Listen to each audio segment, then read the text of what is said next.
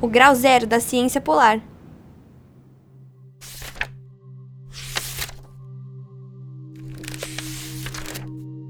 Existem lugares na Terra que só de pensar me faz sentir calafrios. São paisagens difíceis de imaginar para a maioria de nós. Lá, terríveis e fortíssimos ventos, que podem ter a mesma velocidade de um carro de Fórmula 1, são tão gelados que seriam capazes de congelar em poucos minutos suas mãos sem luvas. Consegue pensar no lugar em que o céu e a terra não parecem estar separados pelo horizonte? Onde a cor branca é tão branca que faz nossos olhos doerem sem óculos de proteção? E o mar? A água do mar é de um azul tão profundo e límpido. Mas nem pense em um mergulho, pois se por um acidente ali cairmos, poderíamos aguentar somente uns três minutos. Provavelmente é o mais insuportável dos frios e o mais perigoso também. Mas por incrível que pareça, alguns super animais que compartilham conosco este planeta maravilhoso conseguem viver nesses locais e são capazes de façanhas incríveis. Animais que vivem em ambientes com climas tão extremos assim são muito resistentes. Nem tanto pelo seu tamanho ou força física, mas pela capacidade de sobreviver nesses lugares, aguentar o frio e encontrar comida. Ursos polares e pinguins são alguns desses superanimais.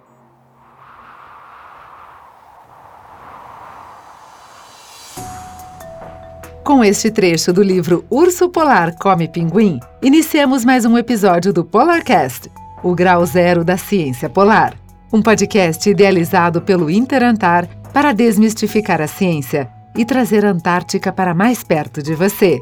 No episódio de hoje, Silvia Dota recebe Flávia Santana Rios e Sandra Freiberger Afonso para um bate-papo sobre o Interantar e a formação da mentalidade antártica.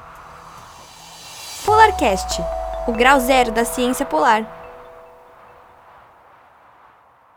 Olá, ouvintes! Olá, Polarcasters! Eu sou Silvia Dota, professora da Universidade Federal do ABC e coordenadora do Interantar, um programa de divulgação das ciências antárticas. Estamos aqui hoje com um Polarcast muito especial. Neste Polarcast, nós vamos receber duas Polarcasters para conversar comigo sobre o que é e como se faz a divulgação científica e a educação científica é, da Antártica? Bom, essa é uma pergunta muito complexa, então nós não vamos conseguir dar a resposta toda aqui hoje. Mas, para isso, nós vamos falar hoje com a Flávia Rios e a Sandra Freiberger Afonso. Oi, Silvia, tudo bem? Muito obrigada, estou muito feliz por estar aqui. É um grande prazer conversar com você sobre as regiões polares. Sandra, muito legal você também estar aqui. É, bom dia. Olá, olá a todos. Também é um grande prazer estar aqui, é, falar de um assunto que eu gosto tanto, né? Ah, e, e principalmente com duas pessoas tão queridas, que é a Silvia e a Flávia. Muito bem, a Sandra e a Flávia são biólogas. Vocês podem nos contar um pouquinho, Flávia? Conta um pouquinho sobre você e sobre a sua história com a Antártica. Silvia, é, eu e a Sandra, nós trabalhamos juntas há mais de 30 anos. Né? Nós somos colegas de turma no curso de licenciatura em Ciências Biológicas na Universidade Federal do Paraná. E nós fomos pela primeira vez para a Antártica logo depois que nós terminamos a nossa graduação. Isso foi no verão de 1993, 94. Nós fomos estudar os peixes da Antártica pelo projeto coordenado pela professora Edith Fanta, pelo Programa Antártico Brasileiro, o ProAntar. É, naquela época nós estávamos interessadas em é, entender as adaptações dos peixes antárticos para sobreviver naquele ambiente né, tão diferente. Depois disso, eu fui mais duas vezes para a Antártica e a Sandra, ao todo, ela foi mais seis vezes para lá. Né? É, inclusive, nós desenvolvemos as nossas dissertações de mestrado né, em algumas dessas é, expedições que nós fomos. Nós fizemos mestrado em morfologia, né, da, do Departamento de Biologia Celular da Universidade Federal do Paraná também, né. E, e as nossas dissertações tinham é, como tema os peixes antárticos. Você sabe que estar na Antártica foi uma das experiências mais incríveis que eu pude ter como bióloga, né? E também uma experiência pessoal maravilhosa, né? Porque lá é um lugar único, lindo e onde o respeito à natureza é uma questão de sobrevivência, né? E isso transformou para sempre a minha vida. O interessante é que esse era o início da, da nossa carreira, né? E, come e poder começar dessa forma foi um grande privilégio. Eu queria que você nos contasse, Sandra, um pouco sobre a sua experiência com educação antártica. Então, isso também veio bem é, desde cedo, porque nós fizemos uh, o curso de licenciatura, né, nos preparando para sermos professoras. E só que ao mesmo tempo, na graduação a gente fez iniciação científica. Então a gente conseguia ter essa visão, né, da ciência e ao mesmo tempo aprendendo como transmitir isso para estudantes em sala de aula. É, e isso foi de muita importância quando a gente estava estudando as disciplinas uh, da parte pedagógica, a gente vivenciava um outro lado, né, no laboratório. Então a gente começou a trabalhar com, com peixes tropicais e isso nos deu, né, na iniciação científica, e nos deu essa bagagem para já estarmos preparadas para fazer pesquisa na Antártica, que não é um lugar tão convencional. E quando a, a, gente chega lá no continente e vê tudo aquilo, a vontade que a gente tem é tentar uh, compartilhar com o máximo de pessoas possível, né? E assim, é, é uma experiência incrível, como a Flávia falou, e já desde cedo, lá na década de 90, é, retornando das nossas expedições, a gente já fazia palestras em colégios na cidade de Curitiba. Organizava uh, exposição de fotos, teve uma época também que a gente chegou até a fazer uma exposição até com artigos, né, que a Marinha do Brasil nos, nos emprestou para montar a exposição, com as roupas, e a gente via aquele interesse, porque ao mesmo tempo que você quer é, comunicar ciência, o que acontece lá, dá esse retorno uh, é, científico, né? Tem essa parte também uh, de aventura, né? O, né? A gente ir lá naquela época, então, era mais, dif, mais difícil de imaginar, né? Os meios de, de comunicação eram, eram diferentes. Então, a gente tinha que meio que traduzir isso é, é, me dava muita alegria de levar tudo isso para estudantes. Né? Então, essas, essas, esses estudantes né, de, de 30, 25 anos atrás, hoje em dia são profissionais. Então, a gente. E eu tenho, depois, né, na, no, no decorrer aí da, da carreira, eu fui professora, fui professora de ensino médio, é, ensino superior, e eu sempre levei isso para a sala de aula. E eu tenho, conheço pessoas que, que foram, né, que seguiram a carreira é, de biólogo e tudo mais, por conta de, de eu contar esse tipo de experiência. Então, isso sempre me deu um retorno positivo e um incentivo em investir nessa, nessa questão, né? A, questão pessoal, né? Lá na Antártica, o, o, mais interessante são as, as relações que a gente faz, as relações de, de colaboração, né? Porque a Antártica é, é um continente destinado à paz à ciência e à colaboração científica. E isso a gente sente muito, a gente consegue vivenciar lá. E eu acho que eu eu, a Flávia, né, nós trouxemos em toda a nossa carreira essa, essa definição de Antártica, né, e essa vontade de, de, de passar, de, de levar, principalmente para um, um ambiente de, de aprendizagem aí nas escolas, né. E eu não sei se os nossos ouvintes sabem, mas vocês são é, é, duas figuras assim muito criativas neste nesta missão, né, de levar a Antártica é, para a, a sala de aula, pensando em desenvolvimento de atividades interativas, desenvolvimento de jogos, né? E eu sei que a Flávia tem um grupo que inclusive você participa, né, Sandra? Um grupo de estudantes da licenciatura que desenvolvem projetos para trabalhar as ciências polares e, e, e, também outros aspectos, né? Mas a gente está aqui com foco na Antártica. Você poderia falar um pouquinho sobre esse grupo, Flávia? É, É interessante que depois que, que a gente fez um mestrado lá, né, na, com, com os peixes antárticos, eu e a Sandra, a gente acabou se, se afastando fisicamente, mas a gente sempre se manteve contato, né? Mas a gente se afastou fisicamente porque nós saímos de Curitiba, a Sandra foi para São Paulo, capital, fazer o doutorado lá na USP, enquanto que eu fui fazer o meu doutorado em ecologia lá na, na Universidade Federal de São Carlos, lá no interior de São Paulo, né? E também nós duas trabalhamos com peixes tropicais no nosso doutorado, a gente se afastou um pouco assim do, do assunto, mas daí em 2002 eu retornei para Curitiba, porque eu passei no concurso na, na UFPR, me tornei professora da, da, da UFPR, né? Onde eu estou até hoje, né? E eh, por um tempo eu até voltei a trabalhar no, com um projeto de pesquisa com peixes antárticos, porque a, ainda com a minha, minha ex-orientadora lá do mestrado, né, a professora Edith, depois a, a professora Edith faleceu e a, a, professora Lucélia Donati, que também era do nosso grupo, ela assumiu o projeto da professora Edith e eu continuei trabalhando junto com ela ali por um tempo, né? Não retornei mais à Antártica fisicamente, né? Mas fiquei trabalhando no projeto. Mas, paralelamente, ali no, no, trabalho na universidade, eu comecei a trabalhar em outras áreas da biologia, né? Porque eu comecei a, a dar aula de, de histologia, de biologia celular, né? De embriologia.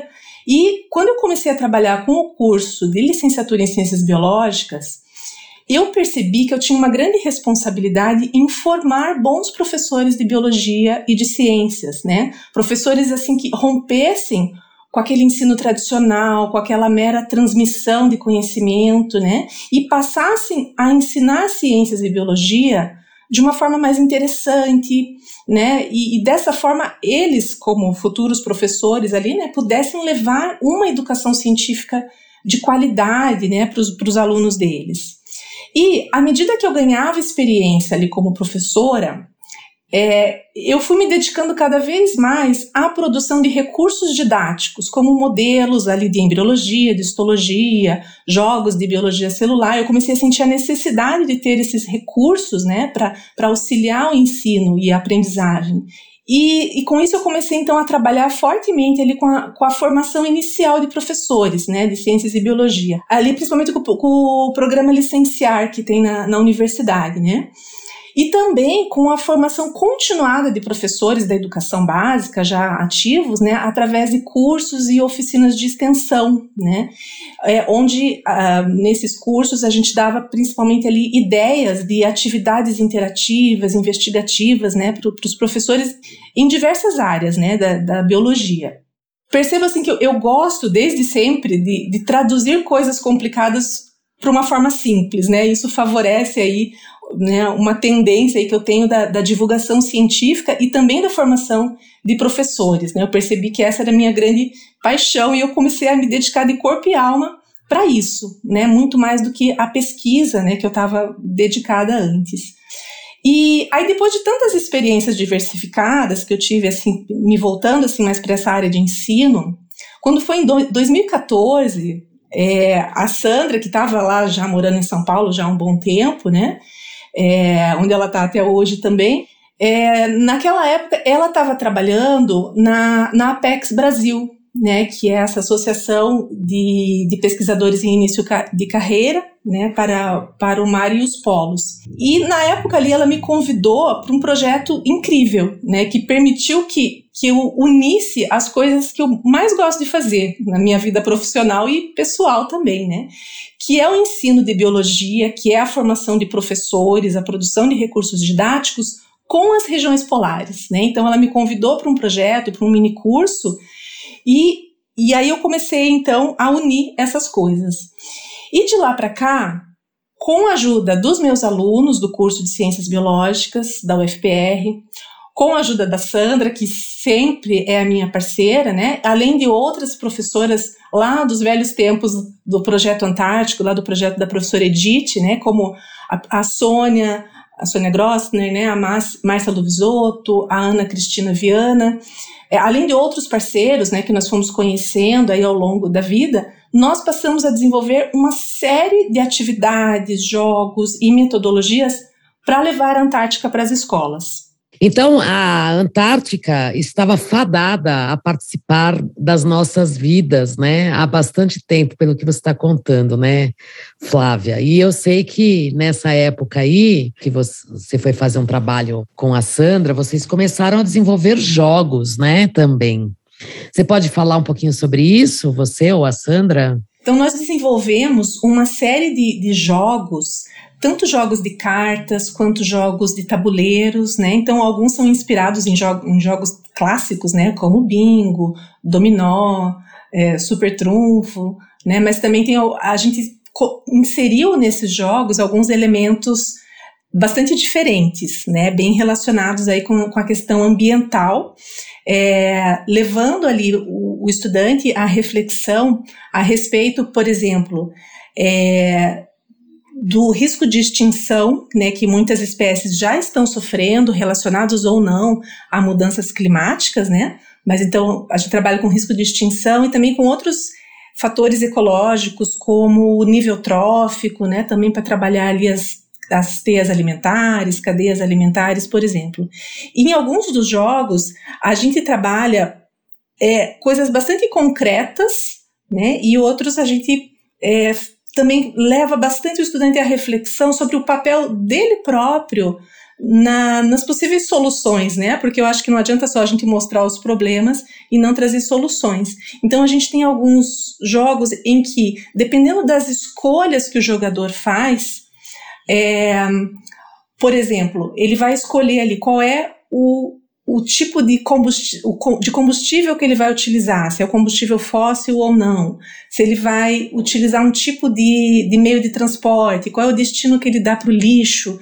Tudo isso pode é, impactar é, num personagem ali do jogo que está lá na região polar, que está lá no Ártico, por exemplo, vai fazer com que isso aumente o derretimento do gelo e isso vai dificultar ali o andamento do, daquele personagem, daquele animal polar que está no, no jogo. Né? Então, tem esses elementos para trazer o próprio estudante para essa reflexão. E todos esses jogos estão ali disponíveis, então, no site, né? as cartas, os tabuleiros, é, as cartelas de bingo, por exemplo, que os professores, os estudantes, os interessados podem baixar, né? podem imprimir né? todos esses jogos e, e utilizar na, nas, nas suas salas de aula além de outras atividades que a gente tem lá, não tem só jogos, né? Que outras atividades são essas que você falou, Flávia? Bem, a gente tem uma série de, de roteiros né, para experimentos e, e outras atividades práticas, né? E a grande maioria das atividades, elas têm uma proposta bastante investigativa, né? Onde os, os estudantes é, fazem ali uma observação e precisam é, desenvolver hipóteses, né, e testar essas hipóteses, muitas vezes através de experimentos ou de pesquisas, para chegarem a, a, conclusões, né? Então é uma é um, é essa visão que a gente procura dar. Muitas delas é, estão dentro de uma temática ambiental, principalmente das mudanças climáticas, assim como muitos outros jogos também que nós temos têm essa temática das mudanças climáticas além de envolver outros conteúdos curriculares, tá?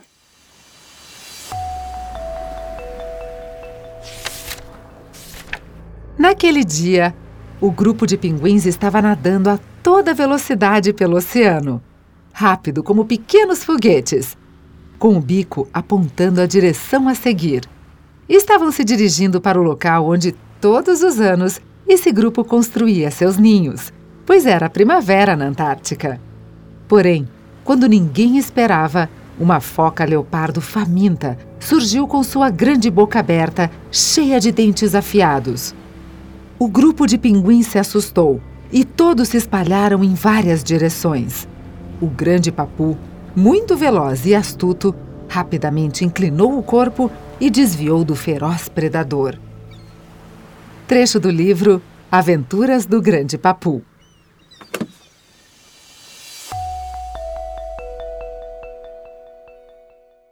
Então, é, uma coisa que eu fiquei aqui pensando, né, Flávia, ah, como você falou há pouco, as regiões polares, elas é, são pouco tratadas nas escolas, né? É, nós estamos até fazendo um estudo aqui sobre a presença é, da Antártica, por exemplo, nos livros didáticos. E nós ainda não temos o resultado disso, mas nós sabemos que é muito pouco citada, né?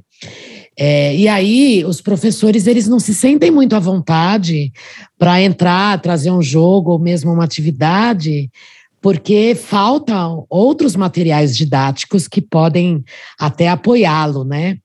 É, não sei se a Sandra gostaria de falar um pouquinho, se há outros materiais, Sandra, é, que vocês é, produziram e que podem auxiliar o professor? Sim, com certeza. Isso daí é uma premissa, assim. Toda vez que é, a gente vai até uma escola para falar de Antártica, dar uma palestra, que é uma porta de entrada para o colégio, muitas vezes, né? Uh, uma das primeiras coisas depois da palestra são os professores virem me procurar e falar: Nossa, eu aprendi muito, você precisa é, falar sobre isso para os professores, porque a gente não tem acesso. Está faltando muito, né? ainda mais em língua portuguesa. É, então, isso gera né, essa nossa toca ali, tipo, quase que uma responsabilidade. Você sabe disso, fala disso, né? Forma isso junta-se a tudo que a Flávia falou, né, da nossa própria formação, essa vontade de querer simplificar as coisas e tal. Por mais que a gente tenha vivências diferentes, né, mas é, eu, eu me sinto um pouco, assim, chamada a fazer isso, né. É, então, assim, fora os cursos de formação de professores, que também nós temos, e, e depois a, a, Flávia pode falar isso, que foi uma das primeiras coisas que nos uniu novamente, né, é, em relação a, ao trabalho com a Antártica, é, foi passar isso para os professores né? Firmar com que isso seja realmente do conhecimento deles e como uh, ser uma coisa gostosa deles falarem em sala de aula, né? Porque a gente tem, assim, uma coisa muito vantajosa em falar de Antártica é que é um desconhecido que todo mundo gosta. Então, quando você fala de Antártica, as pessoas se interessam e fazem as perguntas mais variadas, desde vocês tomam banho na Antártica, o que, que vocês comem, até efetivamente o que, que acontece ambientalmente e a importância da Antártica globalmente, né? Na questão clima. A minha formação e as minhas vivências, que foram um pouco diferentes da, da Flávia, me levou a, a levar a escolas aqui de São Paulo a ambientes uh, diferentes para estudo de, de campo, né? Então eu trabalhei muito tempo aqui com disciplina de estudo do meio, né? De levar uh, estudantes para manguezal. Então eles sabem o que, é a lama do manguezal enfiando lá, né? Remando no mangue, entrando em caverna, montanha, costão rochoso. Então, o que, que interfere aí, né? A diferença da maré num, na, nas adaptações daqueles animais do costão e tal. E assim, a vontade que dá é você também poder levar esses, a, esses estudantes para a Antártica. Só que aí fica um pouquinho mais difícil, né? Que a Antártica é um custo maior. Então, como que a gente pode traduzir essas nossas vivências todas na prática? Ah, vamos inventar, né? E aí a gente gosta de inventar pega ali os jogos da Flávia, escrevemos livros, é, tem outros outras maneiras de comunicar, né, que estão sendo lançadas agora com o novo site do Interantar, que é a simulação 3D, contando a história do continente, por que, que é gelado, sempre foi assim. Né? Então a gente vai há milhões de anos atrás, na época dos dinossauros, para eles é, vivenciarem isso, né? É, é, fazer essa conexão, essa interdisciplinaridade. Né? Então a Antártica nem sempre foi gelada. Por quê? Então a gente faz o jogo lá, um jogo ou uma simulação, contando toda essa história, traduzindo, tentando fazer com que seja uma coisa mais mais uh, palpável ali, né? Que você também sai do tradicional, uh, mas você é, precisa inovar para chegar aos professores para que eles tenham segurança de passar essa informação para os alunos e os alunos, ao mesmo tempo, uh, aprender uh, de uma forma cientificamente correta. Eu acho que isso também é uma premissa, assim, que a gente gosta de, de ir no detalhe. Então, a gente é bem rigorosa, é, a gente se atém ao detalhe, não, essa foto não está representando o que a gente está falando. Por exemplo, um jogo, por mais que a gente lide ali em animais de regiões polares, que é Ártico e Antártico, evitar colocar urso polar e pinguim, por exemplo, juntos. E um dos livros já vem com a pergunta: urso polar come pinguim?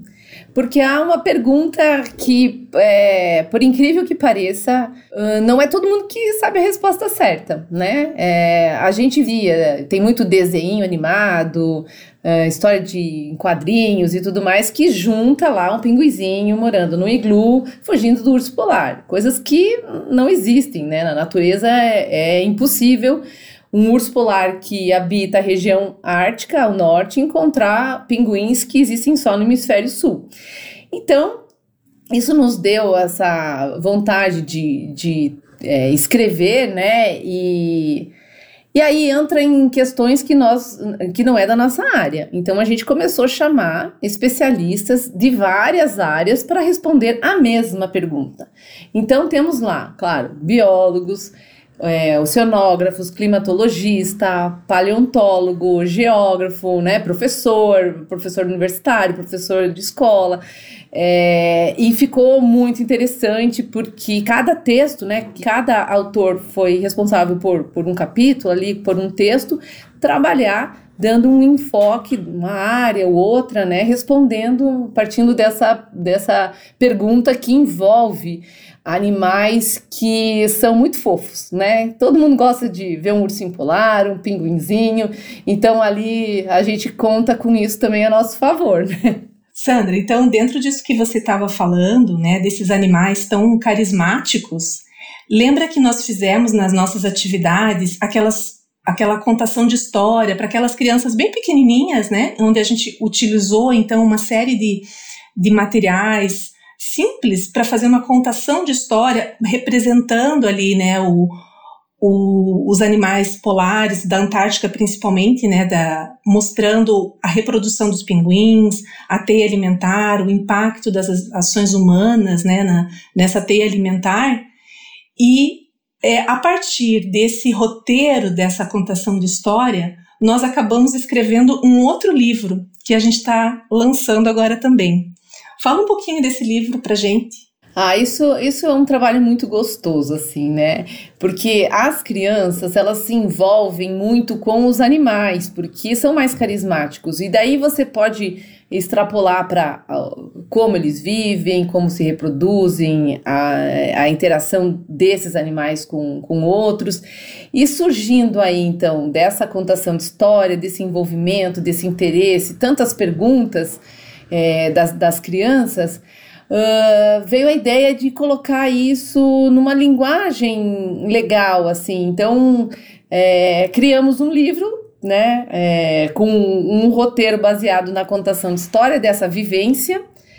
É, e vai ser uma coleção, vai ser a, coleção chama Contos Polares e é uma quase é uma fábula, né? Os, os pinguins é, conversam, então assim a gente conseguiu criar ali uma, uma família de pinguins, né? É, que conta a história de seus antepassados, que tem que fugir de predadores, né? Envolve a, a cadeia alimentar. Então, a criança está aprendendo que é, um personagem lá que chama Papu, que dá o nome ao livro, é um pinguim papua. Ele precisa, lá na Antártica, fugir de predadores como a foca leopardo né, que é um animal lá da Antártica, é, precisa ir atrás do, do crio para se alimentar, né, a, formação da, de um casal de pinguins, né, para reprodução, o pinguim vem do ovo, né? O pinguim é uma ave. Então, assim, é, de uma maneira mais divertida, mais descontraída, a gente tentou passar essas informações, né? E também a, ameaças humanas. Então, a gente coloca ali uh, o primeiro contato, né? Do pinguim com uma figura meio estranha, que é alta, que é, vem com umas roupas coloridas, o que, que é aquilo, que são seres humanos. Então, tem os turistas, tem os pesquisadores e tem também pessoas lá que, que chegam com navios para pescar e acaba pescando mais cru do que deveria, dá um, um, desequilíbrio ali na cadeia alimentar. Então a gente tentou com isso, né, é, vindo lá da contação de história, desse interesse que as crianças têm pelos pinguinzinhos que são tão bonitinhos, ensinar, né, todas essas matérias que eles estão vendo nessa, nessa faixa etária, né, por exemplo, a cadeia alimentar, eles conseguem perceber de uma forma mais lúdica ali, mais representativa, é, a falta de um item, como o que, que isso impacta na cadeia toda. A gente também trouxe a questão de mudanças climáticas, então assim, ah, o bisavô tinha naquela época, né, naquela praia especificamente, tinha no inverno uma cobertura de gelo maior no mar, hoje em dia não é tanto. Enfim, já trazendo algumas questões assim, né, tentando ilustrar tudo isso que a gente tem para comunicar, né? Esse foi um trabalho muito gostoso de fazer realmente, né? E uma coisa legal é que a gente também é, transformou esses livros, que, que são livros impressos realmente, mas temos também ele na forma de e-book e audiobooks, né? Até pensando numa acessibilidade e diferentes formas né, de transmitir essas histórias. E esses e-books e audiobooks também estão lá no, no site do Interantar. Sandro, o que mais que tem lá no site do Interantar que você acha legal da gente comentar? Bom, eu sou suspeita para falar porque eu sou uma apaixonada por fotografia e nós, nós estamos recebendo a contribuição, a colaboração de muita gente bacana, que tem essa vivência de Antártica com olhares diferentes, né? De cientistas, fotógrafos, aventureiros, alpinistas, que é, querem compartilhar e a gente está super aberta a receber essa colaboração, né? Quem ainda não enviou fotos, a gente está recebendo, vai receber, vai atualizar. É, pessoal que vai lá, que faz pesquisa no navio ou trabalha no navio, que é da marinha, né? Enfim, isso daí eu achei assim que é, tá passando o, o, olhar aí dos, dos brasileiros antárticos, né? Tá disponível lá, então é, é uma galeria de fotos que está é, tá sendo construída, né? Ela vai ser construída. A gente quer dar essa continuidade, quer dar esse espaço. Tem fotos mais históricas contando um pouco do que já tivemos lá, lá na Antártica. Tem fotos é, específicas de trabalhos é, de áreas específicas ali da biologia, da ciência da atmosfera, ciências humanas, enfim. Então, assim, isso está sendo muito, muito legal. Eu acho que as pessoas vão, vão conseguir ter, vão, vão conseguir se aproximar mais ainda, né? Tá, então é, é essa galeria de fotos, ela é só para as pessoas olharem, assim, ou os professores podem usar essas fotos? E além das fotos, o que, que mais que tem nesse ambiente aí? Democraticamente nós estamos recebendo as fotos de quem tem essa vontade de compartilhar, mas a gente também respeita que o autor da foto é, possa autorizar a utilização da, da sua imagem em algum outro material e outros pre preferem manter reservados seus direitos autorais né, e manter só ali essa visualização no site, e isso está lá bem especificado, né? Então, os professores podem consultar, muitas das fotos já está de uso livre, né? Uma, uma licença é, que lhes dá o direito de, de fazer uso dessa, dessas imagens. É, e a gente deixa também ali o contato para continuar recebendo. Então, não é uma coisa fechada. Tá? Então, quem foi para a Antártica quer divulgar a sua pesquisa é um bom é um bom lugar vamos dizer né para você é, compartilhar, né? Vamos deixar assim, compartilhar o seu olhar da Antártica através de uma fotografia. Não precisa ser uma fotografia profissional, com grande qualidade, apesar de que temos, né? Temos pessoas ali, fotógrafos profissionais, uh, mas assim, eu acho que o importante é ter essa comunicação visual, né? Deixar ali aberto não só para as pessoas, uh, para o público uh, da educação, mas assim, para qualquer visitante ali ter esse contato. Polarcast, o grau zero da ciência polar. É, você tinha comentado, Sandra, sobre uma simulação 3D é, que a pessoa vai olhar as eras geológicas, é isso? O que, que é isso? Dá para explicar? Ah, isso é também é muito interessante, né? Porque a gente é, fez uma viagem no tempo. É, a gente começa né, a 148 milhões de anos atrás e termina no futuro, né? É, trazendo questões assim sobre mudanças climáticas que o nosso planeta sempre é, sofreu, né? Então o planeta esquentou, esfriou diversas vezes em períodos onde aqui habitavam outra é, fauna e flora, né? Então animais que foram extintos lá 148 milhões de anos atrás existiam os dinossauros aqui e os seres humanos não estavam. Então o que estava acontecendo na Antártica, né? Então a gente fez essa é, essa simulação, né, com, com muito critério também, com muita pesquisa, com muito rigor científico, com uh, medidas ali do CO2 em relação a, né, relacionando a quantidade do, do gás carbônico na atmosfera com a temperatura,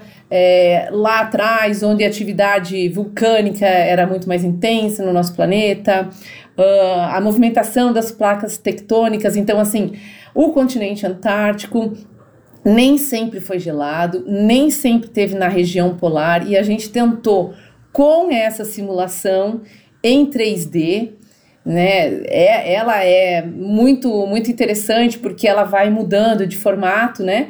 É, esse movimento das placas tectônicas, um, a distribuição aí dos continentes do que a gente conhece hoje, né? Na nossa na nossa época de existência, mas assim, trazendo, deixando essa, essa curiosidade, né? Porque assim, é, estamos em 2021, uh, o nosso planeta está desse jeito. O que, que nós queremos para o futuro?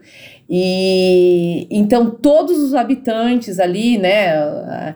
O, o que existia de, de vegetação que hoje não existe mais, os animais que também foram extintos, animais que tiveram que se adaptar. Então é, é muito, muito interessante. Mas o que eu acho mais legal, assim, é essa conexão, né? Voltar ao passado, entender o passado, usar as nossas ferramentas atuais, científicas, fazer uma projeção para o futuro, porque a gente quer instigar esses alunos que hoje estão lá na, na carteira escolar, né, a tomar decisões no futuro, é, já começando hoje, né, que a gente vê essa questão climática tão pujante aí, tão, tão necessária. Sandra, muito legal essa simulação 3D, né, uma ferramenta moderna, né, tecnológica, é, que eu acho que vai agradar muito, né, a pessoas de, de todas as idades. É, você, você acha que a gente poderia considerar essa simulação 3D como um objeto educacional virtual ou você acha que ele se encaixaria como um jogo, por exemplo? É, ele tá. Ele, ele, ele faz um, um link dos dois, ele não é um jogo, né? É, e aí sim nós temos um game também preparado para. Além desse, além da simulação. Além da simulação, é, é um game que o, o jogador vai estar tá muito inserido né, no que nós vivenciamos de uma expedição à Antártica. Então, é, é um game com quatro fases que começa ainda aqui na, no sul da América do Sul, né, que é onde todos os viajantes para a Antártica, né, que de, desse lado próximo do Brasil, é, fazem né, esse, esse roteiro. Então, assim, sai de, de, de Ushuaia, continua a viagem num navio, então ele tem que se preparar aqui antes de ir para o continente antártico. Aí tem uma parte no navio com observação de baleias, a gente traz aí uma questão da ciência cidadã, né? Uma pessoa que não é cientista poder participar com, com dados que ajudem uma pesquisa científica, então tem, tem estratégias ali, tem. É, tem roteiros para seguir, né? Então o jogador vai ter que aprender um pouco sobre isso. É, então, com outros animais ali do, do Oceano Antártico, né? Peixes e preda é, presas, predadores, enfim, tem essa segunda fase que ele vai ter que saber um pouquinho. Então, assim, ao mesmo tempo que ele está aprendendo, ele joga, ele está muito inserido ele é a própria pessoa que está indo para a Antártica. A terceira fase já é na Antártica, é fazendo pesquisa, só que a gente não quis deixar muito só para isso. Então a gente tem aqueles é, elementos de, de game, né? Você vai ter que procurar um, alguma coisa do passado. Eu também não vou dar muito spoiler aqui, mas assim, você tem que procurar alguma coisa do passado que existiu de expedições lá no começo do, do século XX e, e aquilo que vai te fazer ganhar o jogo, por exemplo, né? Então, assim, ele tem que... Isso daí é bem para quem gosta de, de game mesmo, né? É, é, foi produzido numa linguagem bem diferente desses outros materiais, mas sempre com esse rigor aí da é, científico, né? Polarcast, o grau zero da ciência polar. Então, Silvia, parece que tem um terceiro livro, né? Também sobre as regiões polares. Você gostaria de contar um pouquinho para a gente sobre o que se trata? É verdade, Sandra. Nós também é, produzimos um livro aqui na equipe do Interantarc, é de uma coleção chamada 101 Perguntas sobre as Regiões Polares. O livro se chama Antártica, Ártico e Mudanças Climáticas. É um livro dirigido para estudantes do ensino fundamental 2 e do ensino médio, né? então, para pré-adolescentes e adolescentes é, que tenta responder perguntas básicas e, e, necessárias sobre as regiões polares e as mudanças climáticas. Então, cada capítulo é uma pergunta cuja resposta é dada em uma, duas páginas e sempre termina com uma nova pergunta, uma pergunta que coloca o leitor em uma posição assim de ator em relação às mudanças climáticas e às regiões polares, né? É um livro muito bonito, assim, e, e ele também está em e-book e também audiobook. E o mais legal é que ele também é, inspirou a criação de uma websérie para o TikTok, né? É, que são animações Uh, nós temos lá uma personagem que é a Geórgia, que é uma pinguim que não gosta de frio, que quer vir para o Rio de Janeiro, muito engraçadinha, assim, e que tem sido um sucesso no TikTok. É, enfim, então o livro, é, assim como os livros de vocês, ele também tem várias versões para que possa ser usado em diferentes contextos, né? Ah, muito legal. Ainda mais essa, esses vídeos, né, do, do TikTok. É, é uma maneira de comunicar bem atual, né? Porque os, as crianças e adolescentes se identificam muito com isso. Eu acho que conseguem aprender, né? Porque é rápido, é dinâmico, né? E sempre jogando para uma outra pergunta, uma outra resposta. Imagino que, que seja bem, bem interessante mesmo. Muito bacana. E vocês têm outros vídeos? Sim, nós temos muitos vídeos, né? Porque nós temos um canal no YouTube que se chama Antártica ou Antártida. É um canal que foi lançado em 2015, é, no qual nós temos feito é, vídeos científicos que trabalham com as ciências antárticas, né? Então é importante destacar o que nós chamamos, tratamos como vídeos científicos, né? São vídeos que buscam, primeiro, desmistificar a ciência e o cientista, e para fazer isso, é, são vídeos que apresentam o processo da ciência e o cientista no contexto da ciência. Né? Então, a gente mostra o processo desde a criação de uma hipótese até a, a, a, a, identificação, a análise dos resultados de uma pesquisa, então mostra como é feita a coleta de amostras, né, de várias pesquisas diferentes. É, e aí o que é feito com esse resultado e como esse resultado gera novas perguntas, portanto, a gente acaba mostrando nesses vídeos o processo da ciência. Com a, a, o fenômeno da pandemia, nós precisamos parar a produção desses vídeos no ano passado. Substituímos os vídeos, então, essa produção, por lives. Muitos de vocês que estão agora nos ouvindo certamente têm nos acompanhado nas lives, né?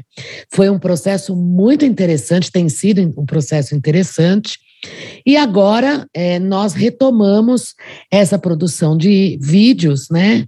É, e nós estamos produzindo 40 vídeos científicos sobre os projetos é, científicos que estão em andamento no uh, Programa Antártico Brasileiro, né? É, na, na Antártica e que agora muitos desses projetos, inclusive os cientistas estão na Antártica, né? Então esses vídeos são sobre isso. E temos 10 animações também que mostram processos científicos, que às vezes têm conteúdos científicos, né, que são muito difíceis de serem visualizados pelo público não especializado. É que nós chamamos de processos intangíveis, né? É, e aí esses processos é, nós estamos transformando em animações. E, além disso, aqueles experimentos que a, a, Flávia comentou aqui, alguns deles também nós criamos os vídeos para que os professores possam usar também em suas salas de aula, reproduzir esses vídeos, ou mesmo os estudantes reproduzirem os vídeos, os experimentos, desculpem, em suas uh, casas, assistindo a esses vídeos. Nossa, isso é muita coisa, hein, Silvia? Isso tudo compõe o Interantar, é isso? Você não quer falar para gente um pouquinho sobre o que é o Interantar? Pois é, essas coisas, na verdade, são produtos do Interantar, né? Porque o Interantar, é, eu falei no início aqui que o Interantar é um programa de divulgação da ciência. Mas, na verdade, o Interantar é um programa de ensino, pesquisa e extensão sobre tecnologias e é, educação científica e divulgação da ciência, né? Então, ele é um programa muito esses produtos, eles são resultado desse trabalho. Então, essa é uma das características do Interantar. A outra que é a mais, talvez a mais importante de todas, é o fato de que o Interantar é um, como eu posso dizer, uma entidade, né, que reúne cientistas é, principalmente né, cientistas e educadores brasileiros que têm por objetivo levar as ciências antárticas de forma interativa é, e inovadora para a sala de aula. Né?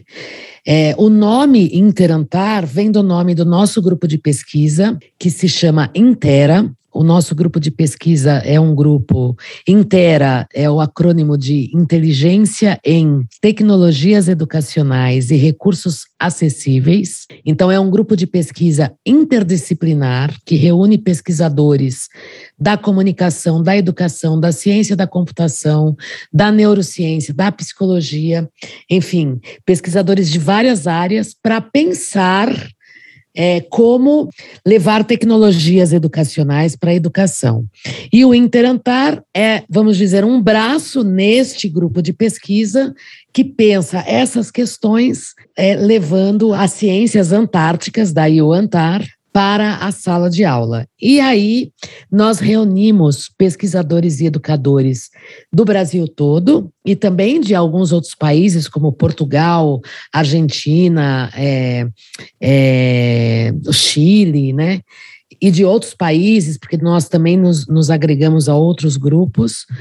Então, é uma maneira aí de pensar de forma cooperativa e colaborativa, né? Por isso que, apesar de eu ter humildemente né, é, fundado o Interantar lá alguns anos atrás, em 2013, na verdade, nós contamos com a colaboração de pessoas como a Francine, a doutora Fran, que é conhecida como doutora Fran, lá no começo do Interantar, né?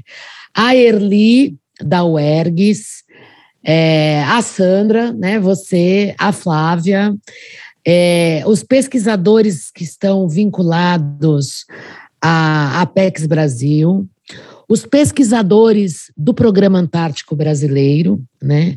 E tudo isso é, que vem sendo construído, é, na qual eu sou a peça que coordena, mas que é, é uma construção coletiva, e uma construção coletiva que teve o fomento é, em, em diferentes projetos de pesquisa, por exemplo, da FAPESP, do CNPq, da CAPES, e agora né, nós estamos aqui produzindo é, esses 10 episódios de podcasts e mais esse, esses vídeos, jogos, livros, o site, a simulação, tudo com o apoio do Ministério da Ciência e Tecnologia e Inovações é, e do Jeff do PNUD, né, que está dando aí esse apoio financeiro, uma produção coletiva e que é de todo mundo, né? O Interantar é um programa que reúne pesquisadores e educadores de todo o Brasil, e são essas pessoas que constroem esses produtos, que constroem a pesquisa e o ensino sobre Antártica no Brasil. Quero agradecer a todas vocês, muito obrigada pela colaboração incrível que vocês têm dado para o Interantar, né? Mostrando aqui esse espírito mesmo de cooperação que a Antártica nos traz. Flávia, muito obrigada. Silvia, eu que agradeço pela oportunidade da gente falar sobre esse projeto que a gente gosta tanto, né, de levar esses materiais para as escolas, para os professores, para os estudantes, e deixar claro também que é, todo esse material está disponível no site. E gostaria de, de, destacar também que tanto na Universidade Federal do Paraná quanto na Universidade Federal do ABC, nós ofertamos cursos, oficinas, né, sobre é, as regiões polares, alguns à distância, outros presenciais, que ajudam os professores a, a utilizar melhor todos esses materiais, porque são muitos materiais, né? Então, como usar eles em conjunto, como é, como associar isso com os conteúdos curriculares, né? Então, fica o convite também para todos é, fazerem os nossos cursos gratuitamente e dessa forma utilizar Bom, meninas, eu quero agradecer muito a presença de vocês Agradeço aqui nesse um um episódio do podcast. Vocês têm sido peça-chave para essa construção coletiva, né, do, do que nós estamos fazendo. Eu acho que para a história da Antártica é, e das ciências antárticas brasileiras, a colaboração de vocês tem sido essencial, né? Acho que todos esses produtos sobre os quais vocês falaram vai contribuir muito para levar a Antártica para a sala de aula. Então, é, muito obrigada. Obrigada, Sandra. Obrigada, Flávia. Ah, eu fiquei muito feliz de ter sido convidada para fazer parte disso. É, eu, eu gosto muito de falar sobre isso, né, de comunicar, assim, comunicar de várias formas. Então, eu que agradeço, Silvia. E boa sorte aí, vida longa ao Interantar.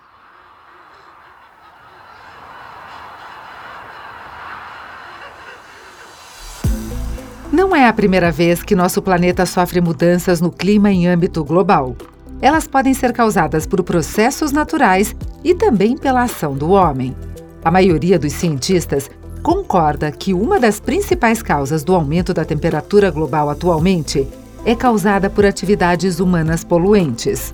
O uso de combustíveis fósseis e o aumento do desmatamento estão acelerando o aumento da temperatura do planeta, acelerando as mudanças climáticas.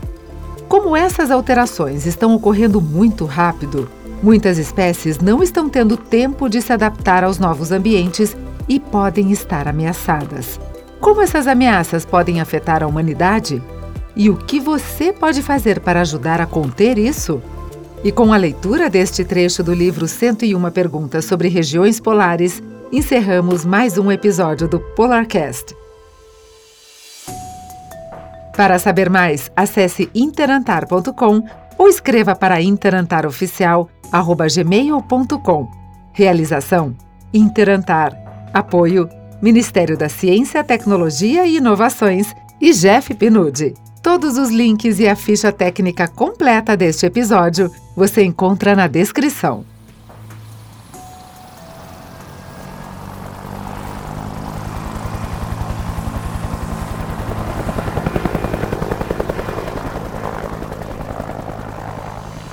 Polarcast, o grau zero da ciência polar.